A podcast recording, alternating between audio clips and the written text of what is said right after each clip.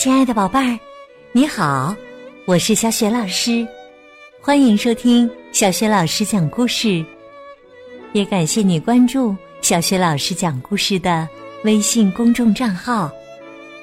下面呢，小雪老师带给你的绘本故事名字叫《有妖怪出没的房子》，选自《给孩子的世界经典传说》系列绘本。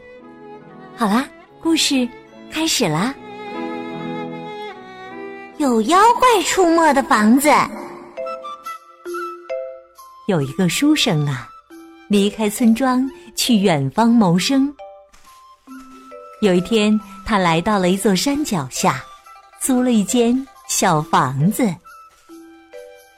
经常有人对他这样说：“这里有妖怪呀！”但是啊。书生并不在乎流言蜚语，因为那里的风景实在太美了。不管发生什么，他都舍不得离开。可是啊，有一天，书生正在读书的时候，怪事发生了。书生当时只觉得四周有很多东西在动，定睛一看，只见一群。米粒儿大小的骑士，不知什么时候已挤满了他的书桌。他们骑着小马，牵着小狗，还带着弓、箭、绳子和网，似乎啊是来打猎的。果然，小骑士们不一会儿就捉住了好多的飞禽走兽。打猎结束后。书生又惊讶的发现，一支旗帜飘扬的士兵队伍正排列在桌子的一角。小小的士兵们齐步前进，每人手里捧着一个装满食物的盘子。突然呐，书桌上一阵骚动，小人们都变得紧张起来。几百个卫兵跑到书桌边守卫，还有几十个骑马的信使来来往往传递消息。有大人物要来了。书生一边看，一边兴奋的想：“的确，真的出现了一个头戴红冕、身穿红袍的小人儿。”士兵们在前面开路，卫兵和大臣们簇拥在他身边。可以看出，他就是这支队伍的首领。就在此时，一个信使庄严的高声宣布：“陛下命令，关整个蓝色池塘的鱼。”于是啊。这支队伍立刻朝书生的墨碗走去。他们在碗的周围安营扎寨，组织起一场盛大的宴会。所有人都身穿珍贵的丝绸衣服赴宴，乐工演奏着古老的乐器，不断有人奉上美味佳肴。午餐结束后。皇帝宣布捕鱼开始。那些小人们纷纷把渔网和鱼钩抛进了墨碗，各种各样的鱼儿不是上钩就是落网。最后啊，皇家御厨们开始烤鱼，空气中充满了烧烤的香味儿。书生正想着那群人最后将怎样结束一天的闹腾时，皇帝站起身来，他高昂着头，显得极其不可一世。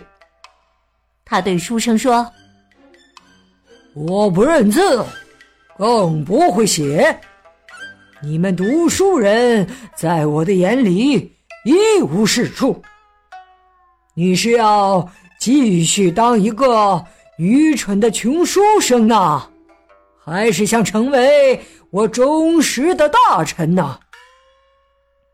如果你愿意为我服务的话，我会让你生活的很好，还会分给你一点烤鱼，甚至可以和你分享我舒适的宫殿。听到这些傲慢的话语，书生有点生气，他把正在看的书扔到桌子上。巨大的黑影撞破空气，朝桌面落下。刚刚还得意洋洋的小人们突然惊慌起来。为了不被压扁，他们赶紧分散到桌子的各处，然后啊，排成了一个长长的队列，飞快的逃出了屋子。书生追着他们来到花园儿。只见小人们都钻进了土里，书生把土刨开，最终啊，你猜他看到了什么？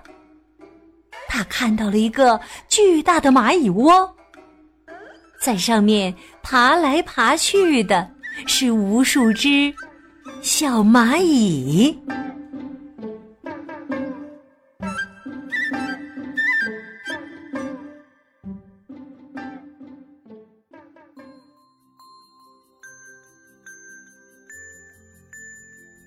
亲爱的宝贝儿，刚刚你听到的是小学老师为你讲的绘本故事《有妖怪出没的房子》，选自《给孩子的世界经典传说》系列绘本。